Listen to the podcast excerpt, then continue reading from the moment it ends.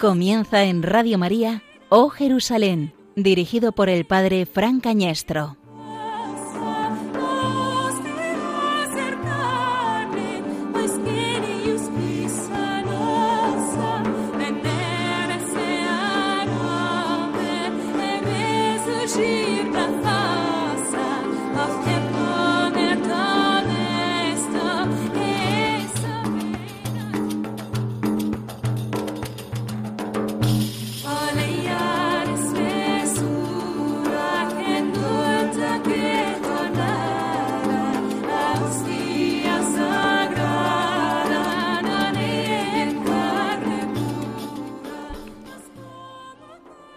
Sus padres iban todos los años a Jerusalén por la fiesta de la Pascua. Cuando tuvo doce años, fueron a la fiesta como era costumbre. Terminada la fiesta, emprendieron el regreso, pero el niño Jesús se quedó en Jerusalén sin que sus padres se dieran cuenta. Creyendo que iba en la caravana, anduvieron una jornada, al cabo de la cual se pusieron a buscarlo entre los parientes y conocidos. Al no encontrarlo, volvieron a Jerusalén en busca suya. A los tres días lo encontraron en el templo, sentado en medio de los doctores, oyéndolos y preguntándoles. Todos los que lo oían, admirados de su inteligencia y de sus respuestas. Al verlo, se quedaron maravillados y su madre le dijo, Hijo, ¿por qué has hecho esto? Tu padre y yo te estábamos buscando muy angustiados. Les contestó, ¿por qué me buscabais? ¿No sabíais que yo debo ocuparme de los asuntos de mi padre? Ellos no comprendieron lo que les decía. Jesús fue con ellos a Nazaret, y les estaba sumiso. Su madre guardaba todas estas cosas en su corazón, y Jesús crecía en sabiduría, en estatura y en gracia delante de Dios y de los hombres.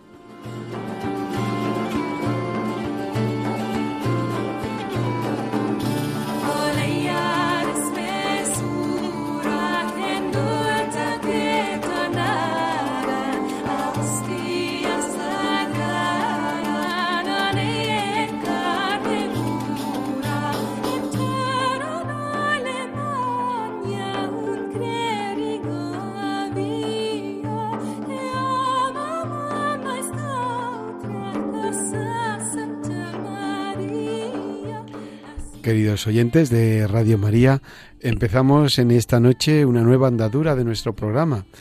Creo que es la séptima eh, temporada de Oh Jerusalén, en la que queremos dejarnos acompañar por Jesús en esta peregrinación por los lugares santos. Queremos en esta noche, como hemos oído en el Evangelio, queremos peregrinar con Él hasta el templo.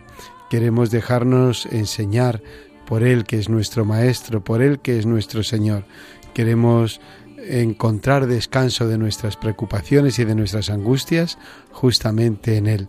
Queremos presentarle el lugar más santo, la tierra santa, y le queremos presentar nuestra propia vida como una peregrinación que camina hacia su encuentro.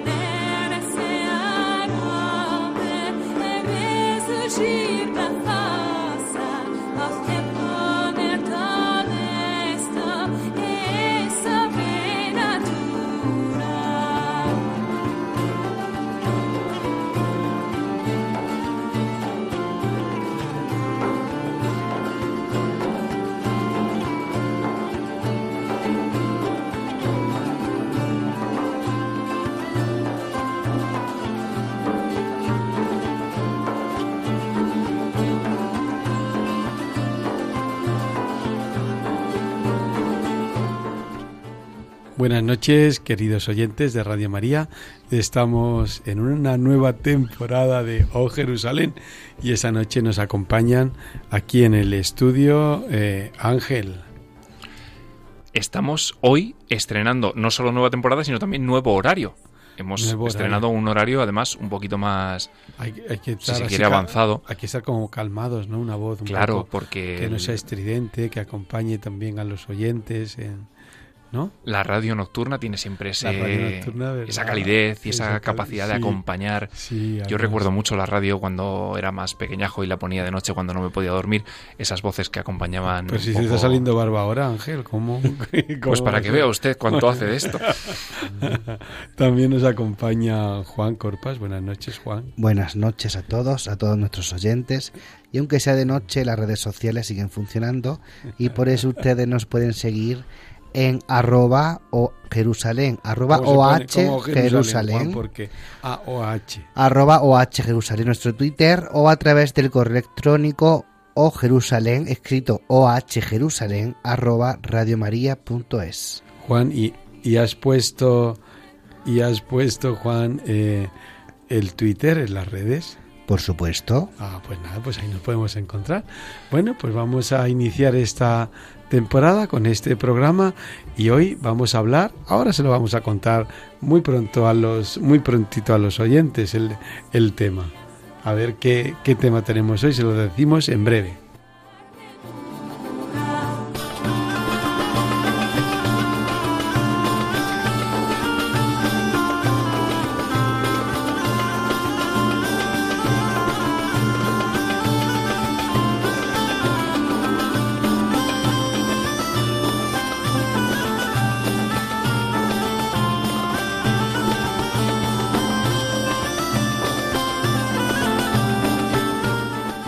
Pues Ángel, ¿qué tema tenemos esta noche? Esta noche tenemos a ti, que es como tener un pez entre las manos, un pez vivo, que enseguida se escapa. Que se escurre. Eh, hoy tenemos un programa eh, especial, no solo por el tema que tratamos, sino porque ese tema nos va a dar pie a guiar toda la temporada, porque esta temporada va a ser una gran peregrinación y hoy vamos a hablar precisamente de eso, de lo que es una peregrinación, de en qué consiste una peregrinación, por qué peregrinamos el Evangelio de cabecera, si lo veíamos, Jesús en ese peregrinar que hacía hacia Jerusalén como todos los judíos de su tiempo, como los judíos de todos los tiempos. Pero esta noche nos va a acompañar eh, más allá de la son, más allá del micrófono, más allá del estudio, más allá de Patricia que no la hemos presentado, pero luego la despediremos. Eh, Luis Melchor. Luis, ¿estás ahí? Muy buenas noches. Buenas noches. A ver si el estudio, el control nos sube un poquito el, el volumen para oírte mejor. Eh, Luis, párroco recién estrenado, todavía casi sin pecados de, Santa Teresa, ¿no? De Tres Cantos. Eso es. Pero que le damos la enhorabuena y pedimos, eh, todos los oyentes piden también por los frutos de tu misión y de tu trabajo. Pero hoy te invitamos, o te, estás en estas ondas, por ser el delegado, es así, ¿verdad? el delegado de la pastoral juvenil de la diócesis de Madrid. Eso es. Bueno, pues eh, Luis, esta noche queremos hablar contigo del tema de la peregrinación, porque en vuestra delegación o en nuestra delegación eh, el tema de la peregrinación es importante. ¿Por qué, Luis?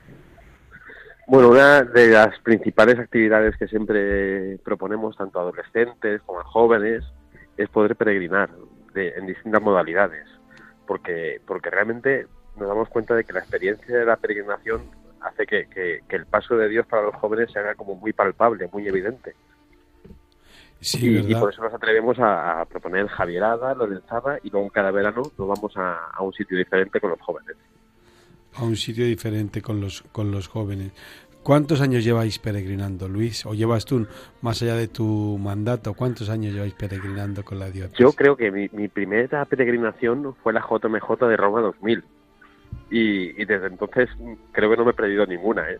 Hemos podido vivir muchos momentos juntos peregrinando y, y caminando por el mundo. Pues ya llevas tiempo, porque yo te conocí en el 2013 y somos más o menos de la misma edad, así que fíjate.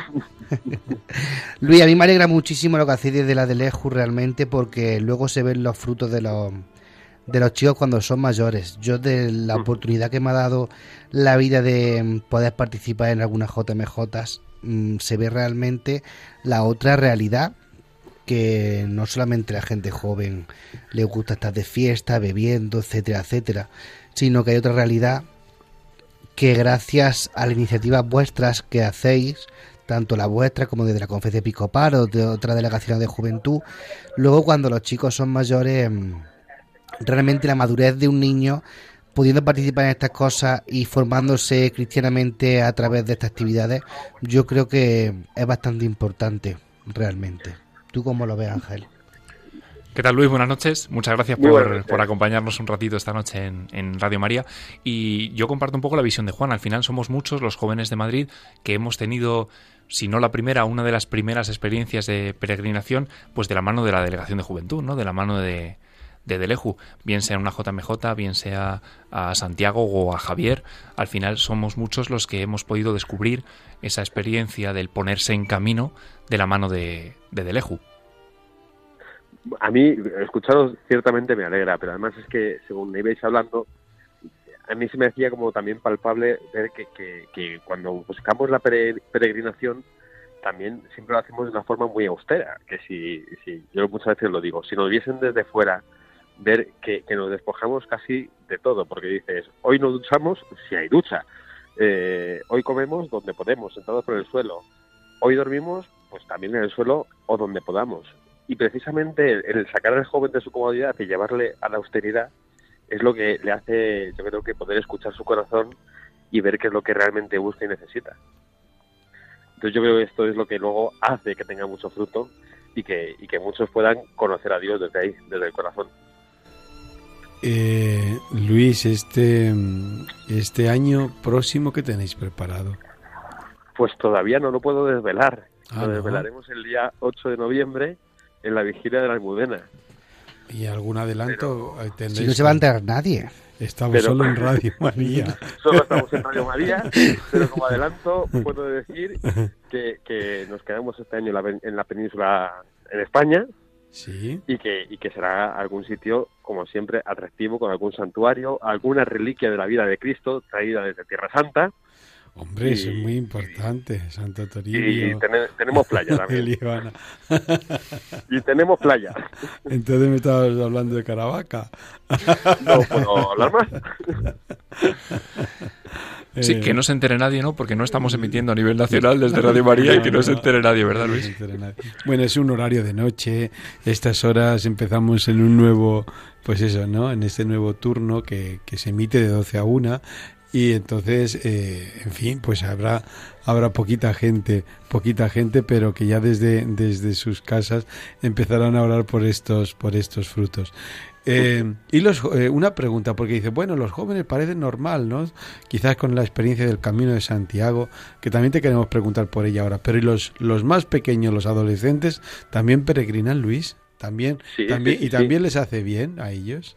Y también les hace muchísimo bien porque además la forma de peregrinar que proponemos siempre es una forma de peregrinar en comunidad, en iglesia. Y, y, vienen jóvenes y adolescentes de muchas realidades diferentes. La propuesta para adolescentes que estamos haciendo en los últimos años es lo que llamamos la Lorenzada, que es la peregrinación hasta el monasterio de San Lorenzo del Escorial. Entonces, ver que, que vienen de distintos barrios de Madrid, de distintas realidades sociales, de distintas parroquias, que cada uno tiene muchas veces como sus tradiciones, sus formas, y que sin embargo todos podemos coincidir en, en la oración, en la alegría, en el juego, en el canto. Eh, esto, esto yo creo que va tejiendo toda una red de, de, amistad, pero de amistad en Cristo, que, que supera incluso las barreras territoriales y, y a veces incluso las barreras de edad. Sí, porque a pesar de que todos sabemos lo que es la, la, iglesia y demás, pero tenemos solo la visión de la iglesia de nuestra parroquia, de nuestro barrio.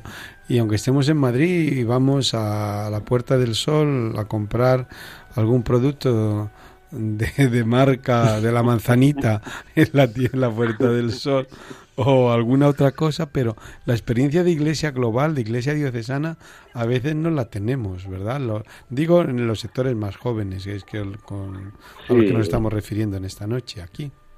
Yo muchas veces les pido que se arranquen la boina de su parroquia, porque, porque el, el poder divisar todo un horizonte y, todo un paisaje que tiene mil colores y mil formas es lo que nos hace entender eh, también quién soy y cuáles son las cosas fundamentales en mi vida y cuáles son las cosas que son así ahora o pueden ser de otra manera, que son accesorias.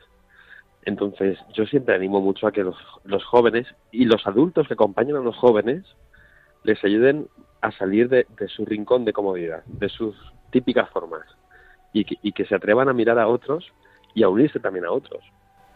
Sí. Eh, no solo los adolescentes, ahora el próximo sábado aquí en, en Madrid tenemos el encuentro diocesano de niños, el EDN, en este entorno del Parque de Atenas, en este entorno de la catedral. ¿Los niños también peregrinan, Luis? Los niños también peregrinan. Este año que en la diócesis de Madrid estamos inaugurando el plan diocesano misionero, eh, lo que vamos a hacer, por eso vamos al Parque de Atenas, es hacer una pequeña peregrinación eh, hasta la catedral, hasta el lugar donde el obispo nos enviará para que también los niños sean misioneros en, sus ambientes, en sus colegios, con sus amigos. Claro que de pequeñitos se regala arbolito, por eso es tan importante que empecéis desde pequeños. Yo la iniciativa es, bueno, casualmente yo tengo una hija en edad de participar en este tipo de encuentros. Y oh, es un poquito pequeña, Juan. Bueno, un poquito pequeña, sí. Alejandra, ¿qué tiene? ¿qué tiene? Siete. Esto a partir de 13 creo que es. Es 13, ¿no, Luis? No, esto ya es a partir de 7. ¿Ves? Ah, bueno, bueno. Sabía yo que era más o menos por esta edad. Y mm, me alegré muchísimo que se hicieran este tipo de cosas porque si los niños desde pequeños lo vas llevando por el camino, que mm, con un objetivo que finalmente el objetivo es la cruz y es Cristo, mm, finalmente llega. Final, que sí, que se pueden desviar en su juventud, pero si, con un acompañamiento bueno mm, vuestro de sacerdotes que realmente estén comprometidos con la juventud, eh, actividades de este tipo para que los chicos se entretengan, no se aburran, que, que, crean que el Evangelio, que es lo que es, es alegre, divertido, creo que es una mezcla de factores muy exitosos para su futuro y para su madurez. El último testimonio en ese sentido que he recibido ha sido esta misma noche, hace un rato, que he estado cenando con unos amigos en un bar cercano a la delegación de juventud y un señor al que no conocía de nada, al verme que era sacerdote y, y contarle que yo trabajaba con los jóvenes, inmediatamente se ha puesto a recordar lo que él vivió en su parroquia cuando él era joven y, y, el pobre se me ha emocionado y, ha empezado a decir, yo tengo que volver a la iglesia porque el recuerdo que tiene es fantástico. Y eso, eso yo creo que siempre es de merecer. Bueno, y teniendo la suerte de contar contigo esta noche aquí, no podemos dejar eh, de lado la, peregrinación por excelencia, ¿no? Estando eh, como estamos en España y, y estando hablando con, contigo ahora mismo, ¿no? La peregrinación a Santiago la peregrinación a Santiago, que además ahora ya estamos preparando el próximo Jacobeo, que será en el verano del 21. Claro, tenemos el Año Santo a la vuelta de la esquina. Claro, parece que queda mucho, pero, pero no queda tanto, ¿eh? Por eso estamos empezando a prepararlo. Quizá porque también el Camino de Santiago es algo que, que, que corre el riesgo de reducirse a una actividad solo turístico, cultural o deportiva. Y yo creo que ahí con los jóvenes tenemos que trabajar para que el Camino de Santiago, que siempre les parece atractivo, descubran cuál es el camino espiritual de, ese, de esa tradición que, ya es casi inmemorial, vamos. Claro. Claro, y puede ser que estemos ante un cambio de paradigma con respecto al Camino de Santiago, Luis. Puede ser, pero tenemos que trabajar fuertemente, ¿eh? Sí, para luchar un poco contra ello. Al final la, la, tradición del Camino de Santiago y la importancia como lugar de peregrinación para toda la cristiandad eh, es, es, tan enorme que no podemos pasarlo por alto, ¿no? Claro, porque es que ya la gente se pone de tal forma que yo conozco a gente que dice, voy al Camino de Santiago para conocer a gente por el camino, pero no tiene ninguna motivación espiritual y le dice, pero bueno, chico, ¿tú por qué vas al Camino de Santiago? Si el Camino de Santiago es un camino totalmente espiritual y de fe, ¿qué vas a hacer deporte? Es que, es que tenemos que estar muy pendientes de, de ese tema de cuidar la fe y realmente de saber lo que es el Camino de Santiago, que no nos vengamos con tonterías de decir que voy a conocer a gente, que conozco a gente por el camino, que no sé lo que siento. No, no, no, no. Usted va a peregrinar el camino de Santiago porque usted es cristiano, tiene fe y va a hacer un camino espiritual. No me vea con tonterías porque es así. Claro, yo creo que en eso la Iglesia tiene que despertar todavía un poquito más y cuidar mucho más la pastoral durante el camino, en todas las etapas del camino, allá donde nace el camino, donde aquí en Madrid, por ejemplo, yo sé que nace un camino de Santiago, pero que no está tampoco muy señalizado, que todavía cuesta mucho, entonces yo creo que eso tenemos que espabilar para que, no nos roben el camino de Santiago. Claro, había un, no te he mandado, pero te lo voy a mandar, un artículo en un periódico de tirada nacional, poco, bueno, eh, así, ¿no? En este, en este tono, pero que, ridiculizaba un poco la tradición espiritual del camino, aunque se acercaba eh, como periodista o pseudo periodista a lo que era el, el camino y en concreto se extrañaba o de la fe de un grupo de brasileiros, ¿no? Y él lo veía como algo como algo trasnochado y quizás el que está trasnochado era él, pero bueno, yo creo que nosotros estamos, o vosotros estáis desde la Delegación de Juventud trabajando también y mostrando lo mejor de ese camino, ¿no? Lo mejor también de ese campo de Estela o de Compostela que es el, apóstol, el amigo del Señor. Pero bueno. si, alguien se atreve a hacer ese camino espiritual, yo creo que realmente el abrazo al apóstol cuando llegas allí a, la Plaza del Obradoiro y entras en la catedral cobra un sentido totalmente nuevo. No es solo una tradición, sino es un abrazo también a aquel que es testigo del Señor y que durante el camino te ha acompañado para que puedas conocer realmente al Señor, del testigo, del apóstol, al maestro, siempre. Sí, eh, muy bien. Bueno, Luis, y para no quitarte toda la noche, pero para que nos des junto con ese año jacobeo, también hay lo que significa el culmen de un trabajo en la Delegación de Juventud, una jornada mundial de la juventud próximamente, ¿no? además nos tocará muy cerquita, muy cerquita de España, en Lisboa. Será en el año 2022. En el 2022, después del Año Santo Jacobeo, la Jornada Mundial de la Juventud. Si Dios quiere ya tendréis otro obispo aquí en Madrid porque el obispo de aquí le quedan siete meses y siete días pero eh, hasta presentar su renuncia, pero tendréis quizás otro obispo, eh, pero también estaréis ahí, ¿no? Independientemente del obispo que esté, la delegación sigue funcionando y, coordinando esa, esa labor de, de jornada. ¿Ya estáis con ello, Luis?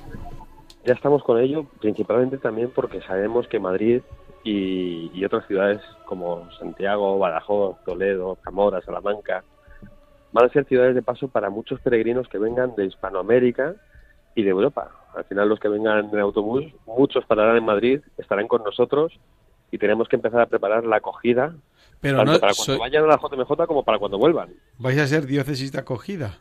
No, no, no, no. Seremos diócesis de paso. Ah, diócesis de paso diócesis de paso. Que no, tendremos que, empezar a, trabajar para, para, poder acoger lo mejor posible a todos esos jóvenes que, que, visiten nuestra ciudad. Será similar a lo que este año hicisteis con Costa Rica, que fue una diócesis de paso, realmente no fue diócesis de acogida. Costa Rica fue una diócesis de paso. Efectivamente, o cuando hemos ido a otros sitios, cuando estuvimos en Cracovia, estuvimos parando por Lourdes, por Frankfurt, por Treveris, por Turín. Entonces esos son diócesis de paso y, nosotros tenemos que ser conscientes de que la, unión de Lisboa con el resto de Europa pasa por Madrid. Claro. Sí, además, claro, estando, estando la JMJ en Lisboa y nosotros aquí en Madrid, casi es como tenerla de vecina, ¿no? Es al final obligado, obligado no solamente el acoger a los peregrinos que, que, pasan por Madrid camino de camino de Lisboa, sino también nosotros ponernos en camino con ellos a encontrarnos con el con el Papa en el, en el país vecino, ¿no? Una ciudad además tan bonita como es como es Lisboa y que seguro que acogerá a la JMJ con mucha fuerza y con mucha ilusión. Claro, encontrarnos con el Papa y con la Iglesia, no se nos olvide, ¿eh? porque al Papa podemos ir a verle a Roma. Entonces uno se puede preguntar por qué el Papa sale sale para clausurar una jornada en la que realmente te encuentras con la iglesia. Sí, porque una jornada mundial de la juventud, si estamos hablando de las jornadas diocesanas, pero una jornada mundial sí que muestra el rostro polifacético, rico, variado, eh, también, como no, curioso, estrambótico de la iglesia, ¿verdad, Luis? Sí, o sea, cuando los que, los que vivimos en Madrid y tuvimos la suerte de tener hace no tanto una jornada mundial aquí, sabemos que de repente las calles se inundan de color, se inundan de alegría y, se muestra cómo la fe se ha inculturizado en cada lugar de un modo diferente. Porque, porque la forma estrambótica a lo mejor para nosotros puede ser la expresión africana, que, es un grito de alegría y de tambores y de... Y luego te encuentras con la polifonía francesa o la polaca y todo eso se mezcla por las calles en un ambiente que es, eh, vamos, yo creo que hay que vivirlo, no se puede describir. Sí, es verdad, es verdad.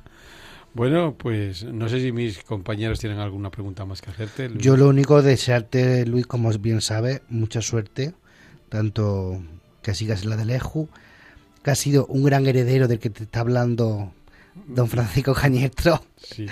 Me alegro mucho que... trabajamos mucho. Me alegro mucho de verdad que seas tú, que sigas toda mi oración, toda mi fuerza y que un gran trabajo lo que estáis haciendo, de verdad, de corazón.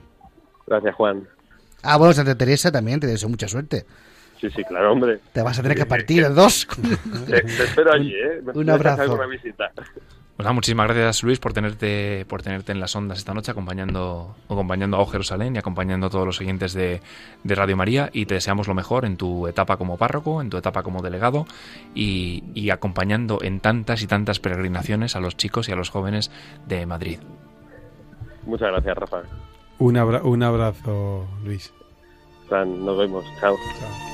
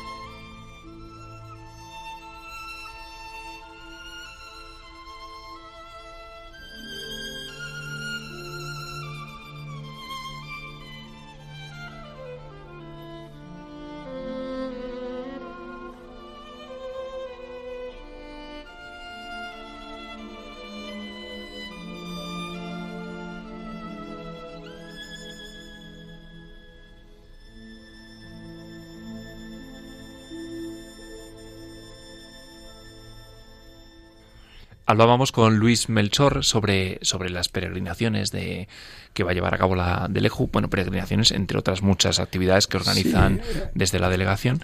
Y, y al final hablábamos ahora fuera de antena de cómo el sentido de la peregrinación, el salir eh, de la comodidad, el salir de casa, el salir de lo que nos es eh, cercano, es al final algo que forma parte de la idiosincrasia del cristiano y de y en Yo general de la creemos, persona creemos religiosa. que del hombre, creemos que del, Del hombre, ser humano, sí. del ser humano, el peregrinar, esa primera familia, ese jardín del Edén que nos presenta la Biblia y que quizás la ciencia sitúa en el África, esa primera, eh, esa creación del hombre, cómo el hombre ha ido, eh, si hablamos antropológicamente, ha ido eh, descubriendo, ¿no? O conquist a la vez que conquistando los diferentes hábitats, desde la Europa, que entonces era Antártica, la Asia, ¿no? Si vamos al Monte Carmelo, descubrimos restos del hombre, del primer homínido, del primer hombre, mejor dicho.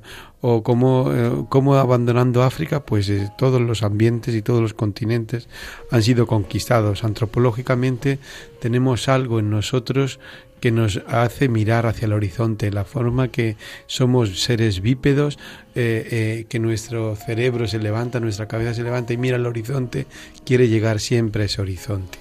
Pero religiosamente hablando, y que es por lo que nosotros estamos aquí en esta noche, en Jerusalén, en esa nueva temporada, y hablando del tema concreto de la peregrinación, es la primera llamada que siente Abraham, es sal de tu tierra, ponte en camino y vete a la tierra que yo te mostraré. Esa llamada de, de Yahvé a Abraham que deja esa civilización babilónica, siria, eh, o asiria primero, eh, y se pone desde Ur de Caldea, siguiendo esa creciente fértil, eh, peregrinando hasta Jerusalén, llegando y bajando luego hasta Egipto y, estableciéndose de nuevo en la tierra prometida. Es quizás esa llamada primera, como la llamada antropológica primera del, del, ser humano cuando se convierte en bípedo, el hombre religioso plenamente el hombre judío religioso que le dice, sal de tu tierra, ponte en camino y vete a la tierra que yo te voy a mostrar. en esa llamada creo que está recogida la llamada del hombre religioso de todos los tiempos. Es la llamada también que hemos leído el Evangelio, hemos leído el Evangelio cuando Jesús se, va peregrinando ¿no? al templo de Jerusalén, cómo los judíos tenían esa costumbre de peregrinar y como nosotros también, por supuesto los musulmanes, la peregrinación al menos una vez en la vida la Meca. O sea que la peregrinación es algo esencial. Sí, al final los, las peregrinaciones, los viajes, si se quiere, al final forman parte de, del hombre y han impregnado todo desde el más profundo sentir hasta la literatura, eh, el cine y, esas eh, aventuras o esas historias de viajes ya estén movidas por un sentido o por otro. que, que enriquece el viaje. Indudablemente, la peregrinación va más allá del viaje, no es solo viaje. espiritual porque yo creo que realmente buscamos nuestros orígenes, buscamos nuestras raíces, buscamos ver realmente por qué creemos lo que creemos, tanto nosotros como los judíos, los musulmanes, los hinduistas, etcétera, etcétera. En este caso nosotros que somos cristianos católicos, pero de toda, desde que el mundo es mundo, como se dice en mi pueblo, eh, todo el mundo ha buscado el sentido. Tú también tienes que salir de tu pueblo en todo El sentido de. Todo el mundo ha buscado el sentido de su fe y, el, y es lo que ha provocado realmente que existan las peregrinaciones. Hoy en día, en el siglo XXI, muy cómodas. Vamos en aviones, hoteles de cuatro estrellas, comemos, bebemos, rezamos en sitios comodísimos. Claro, hace 500, 800 años, 1000 años, pues claro, no sea tan cómodo seguramente como son hoy más mérito creo que tenían los peregrinos de hace mil años que lo que tenemos nosotros hoy. Que es lo que nos cuesta, sí, por el tema económico, pero realmente las comodidades las tenemos todas. Sí, al final es una la peregrinación es una experiencia que de alguna manera impregna toda la vida cristiana, desde la eh, romería chiquitita de un pueblo que llega hasta la ermita del patrón o de la patrona, hasta estas grandes peregrinaciones de las que nos habla Juan, que nos hacen cruzar el, el globo, ¿no? Para llegar hasta Jerusalén, por ejemplo, o hasta Roma, por hablar los, de los centros de peregrinación eh, católica, pues al final Santiago de Compostela, que la tenemos aquí en España, pues al final de alguna manera todas están impregnadas ese sentido de ponerse en camino para, para buscar eh, aquello que nos trasciende, aquello que nos supera y que de alguna manera le da sentido a lo que estamos viviendo. Decía eh, Luis una cosa muy bonita y es eh, el sentido de la austeridad, del que se despoja para salir en camino. Y al final, de alguna manera, nos remite también a ese, a ese mandato de, del Señor a Abraham. ¿no? Deja tu tierra y ponte en camino. Y y a ponernos en, búsqueda para, para, alcanzar un poco eso que de alguna manera ya es parte de nosotros, pero que nos sobrepasa y, y a veces nos muestra esquivo, ¿no? Sí, el, la peregrinación aporta al viaje, pues eso, el sentido de, ir a una meta, ¿no? Vamos a una meta, vamos al encuentro con el Señor, ya sea en Jerusalén, ya sea en Roma, con un testigo privilegiado, ya sea en Santiago, otro de los apóstoles, ¿no? Eh, el primer lugar de peregrinación para el cristiano siempre ha sido la Tierra Santa, la tierra del Maestro, la tierra de María, la tierra de los apóstoles, la tierra donde nace la Iglesia cuando este Tierra Santa se pone tan difícil por las diferentes eh, vicisitudes históricas de dominación musulmana principalmente y otros, pues se convierte Roma en ese centro espiritual de la cristiandad con el Pedro, los restos de Pedro, de Pablo y de y el sucesor de, de Pedro, el Papa, ¿no? Entonces eh, se convierte Roma y también otro de los lugares cuando ya la tradición compostelana ya de la Edad Media arraiga eh, otro de los lugares, la tumba del apóstol, se convierte en otro foco en dentro de la Europa de la peregrinación cristiana. Eh, eso aquí hablando, hablando en Europa, porque tenemos, por ejemplo, eh, los santuarios de los santos. el Padre Pío de Pieltrechina es uno de los lugares más con más peregrinaciones del mundo, más incluso que la Virgen de Guadalupe en México, que es otro centro grande de espiritualidad y de atracción.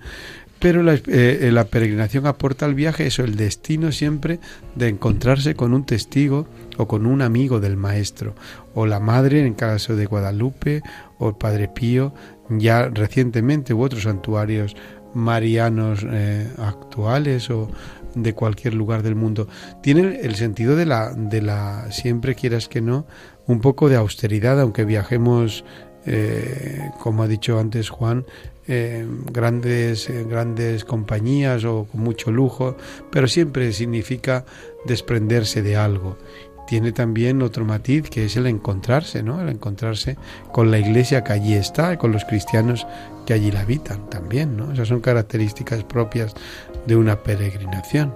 El encontrarse con los cristianos de allí, el encontrarse también con uno mismo, porque en los momentos que tiene de reflexión, de silencio, de oración, de compartir, etcétera, al, al peregrino realmente le hace encontrarse a muchas que están perdidos, encontrarse con uno mismo o volver realmente a sus orígenes. ¿Cuántas personas van a Tierra Santa yendo, siendo turistas y vuelven como peregrinos? Porque realmente han vuelto a la iglesia, han vuelto a lo que siempre han sido, gracias a ese tipo de, de peregrinaciones.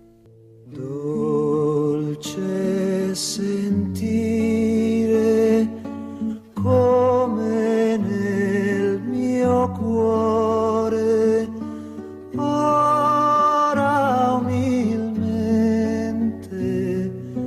sta nascendo amore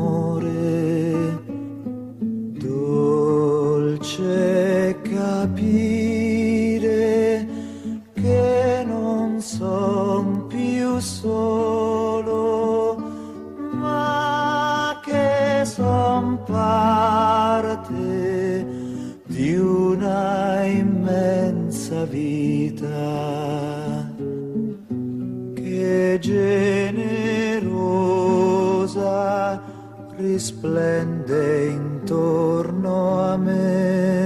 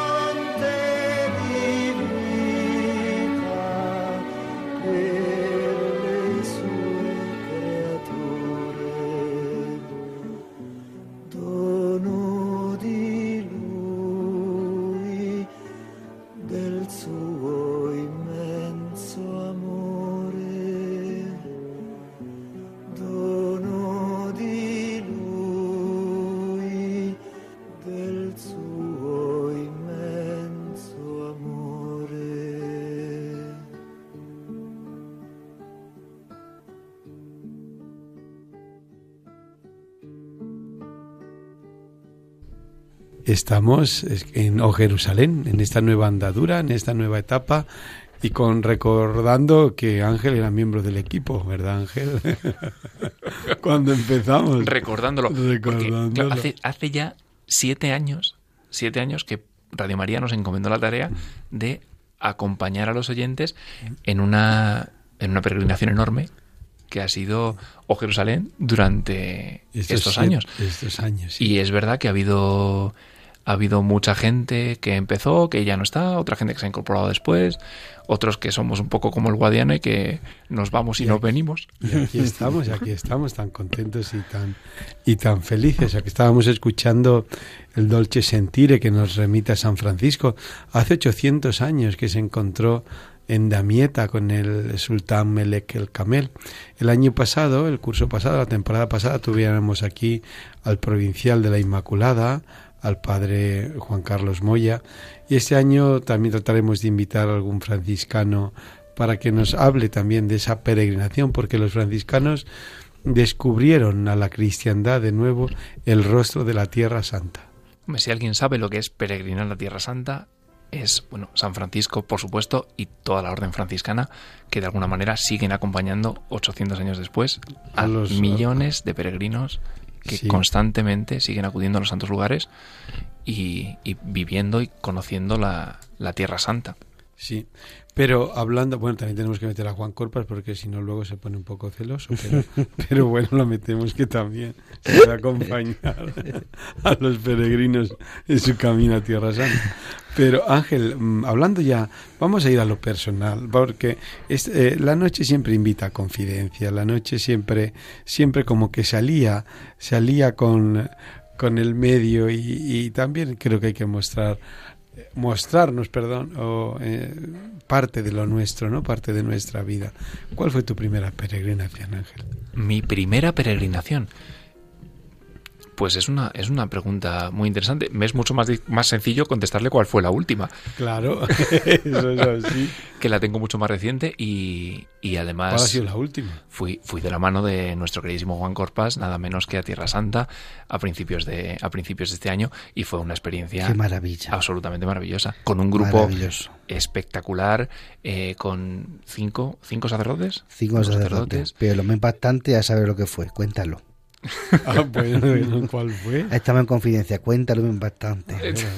No, yo creo que eso te lo voy a dejar a ti, Juan, porque, porque el padre me preguntaba por mi primera, mi Tu primera primera peregrinación. peregrinación, sí. Probablemente fue, fue alguna, alguna peregrinación eh, pues un poquito más doméstica. Recuerdo, recuerdo mucho la primera vez que fui a Santiago, lo que pasa es que era pequeñajo y no sé si puedo llamarlo peregrinación propiamente en el sentido tradicional del ponerse en camino, pero de alguna manera si yo llegué a Santiago es porque mis padres se pusieron en camino y, y me acercaron a mí a la tumba del apóstol. Y recuerdo, recuerdo algunos flashes, la, la luz en la plaza de, del Obradoiro y la oscuridad después al entrar en la, En la en la catedral. catedral, toda la gente que había y, y lo recuerdo como una experiencia muy, muy especial y muy bonita. Fue probablemente una experiencia, eh, si se quiere, un poco, bueno, una experiencia de niño al final, ¿no? Decía, decía San Pablo cuando era niño, pues veía las cosas y vivía las cosas como un niño, pues allí me pasó aquello a mí. Y viví las cosas como un niño y, y recuerdo más el impacto y la imagen que quizá, que quizá otros sentidos que uno va descubriendo en otras peregrinaciones cuando ya va siendo más consciente. Y recuerda el, el cansancio del camino, recuerda el- esos momentos en los que decía Juan que uno eh, siente la soledad también de la peregrinación, aunque la peregrinación tenga un sentido de encuentro, eso no implica a veces eh, no eh, tener que afrontar esas etapas pues desde la soledad o desde el recogimiento, ese sentido de la austeridad, de la búsqueda, del, encuentro alegre al final de la peregrinación, que es a lo que nos lleva la peregrinación a, a buscar y en el caso de los cristianos a, a encontrar al, Señor por medio del discípulo, como usted decía antes, o, o, o por medio de la madre, o, o en, en el sentido que o en el sentido que sea, ¿no? Juan, ¿cuál fue tu primera peregrinación? Mi primera peregrinación, siempre me acordaré. Yo, mis padres siempre me eh, siempre me han llevado al, a Sierra Morena, que es el santuario de la Virgen de la Cabeza. Entonces, claro, para mí eso siempre ha sido una peregrinación. Yo suelo ir a lo mejor como, no sé, 20 veces al año, pero yo sé que voy porque mis padres me enseñaron a ponerme en camino para buscar a mi madre que estaba allí. Mi madre celestial estaba allí, que la Virgen de la Cabeza. A raíz de ahí, mm, más cercanas a esa, ya cuando fui más mayor, a Santiago de Compostela y, como no, Tierra Santa, porque es el top del top de cualquier peregrinación. Siempre la digo, Piedra Santa es el top del top. Pero cuando era niño, que es lo que yo le inculco también y lo que le quiero enseñar a mi hija, peregrinar en el sentido de buscar a tu madre, de, de encontrarla, en este caso en este santuario mariano, que está cerca del lugar donde yo nací. Bueno, pues yo también voy a contar mi primera peregrinación, que la recuerdo.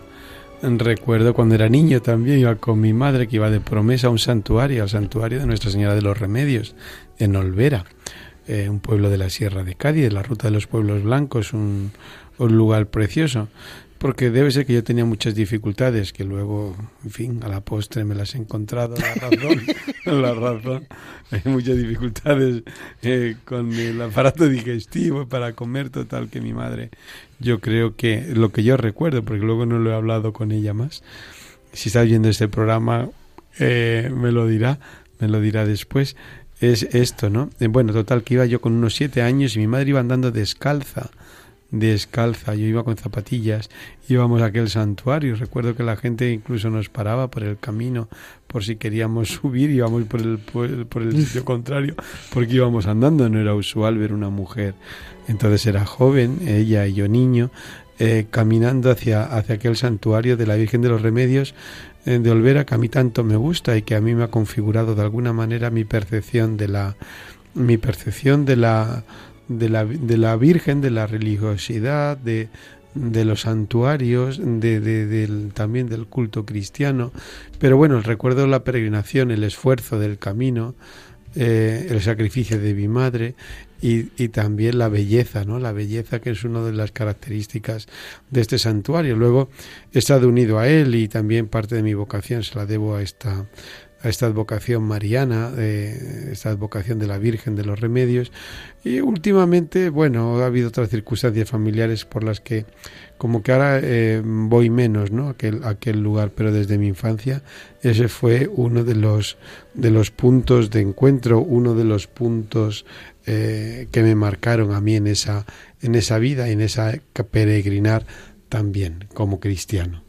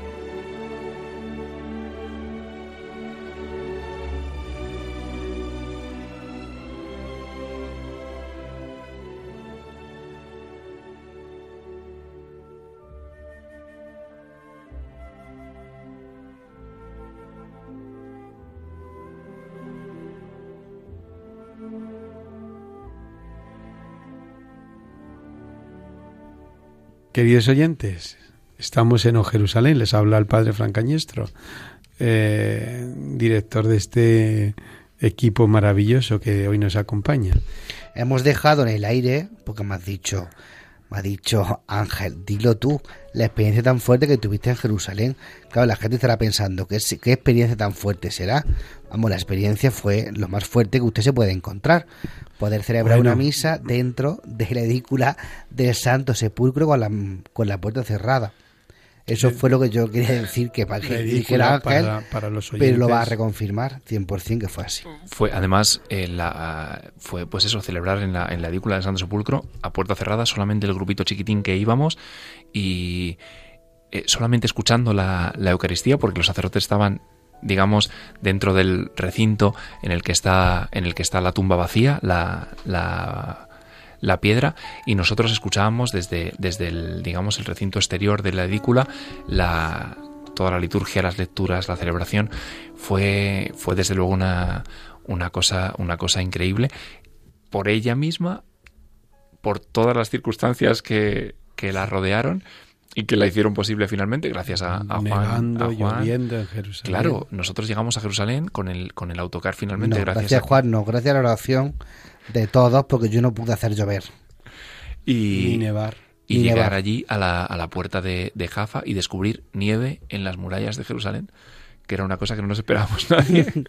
y, llegar llegar medio, pa- medio patinando. medio patinando, pero llegamos. Mere- Mereció mucho la pena, muchísimo.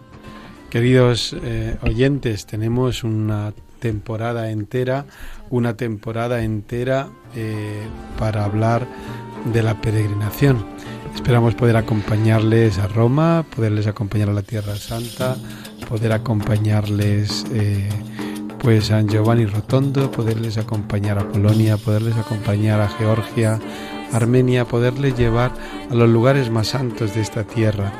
Pero eso será a lo largo, Dios mediante, de esta temporada 2019-2020. Buenas noches, Ángel.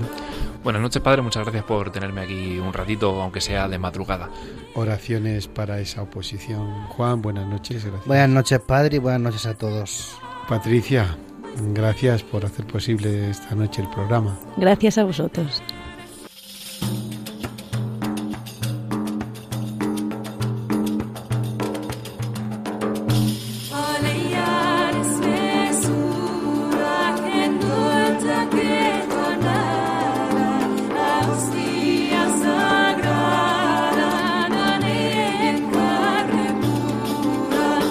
Así finaliza Oh Jerusalén, dirigido por el padre Fran Cañestro.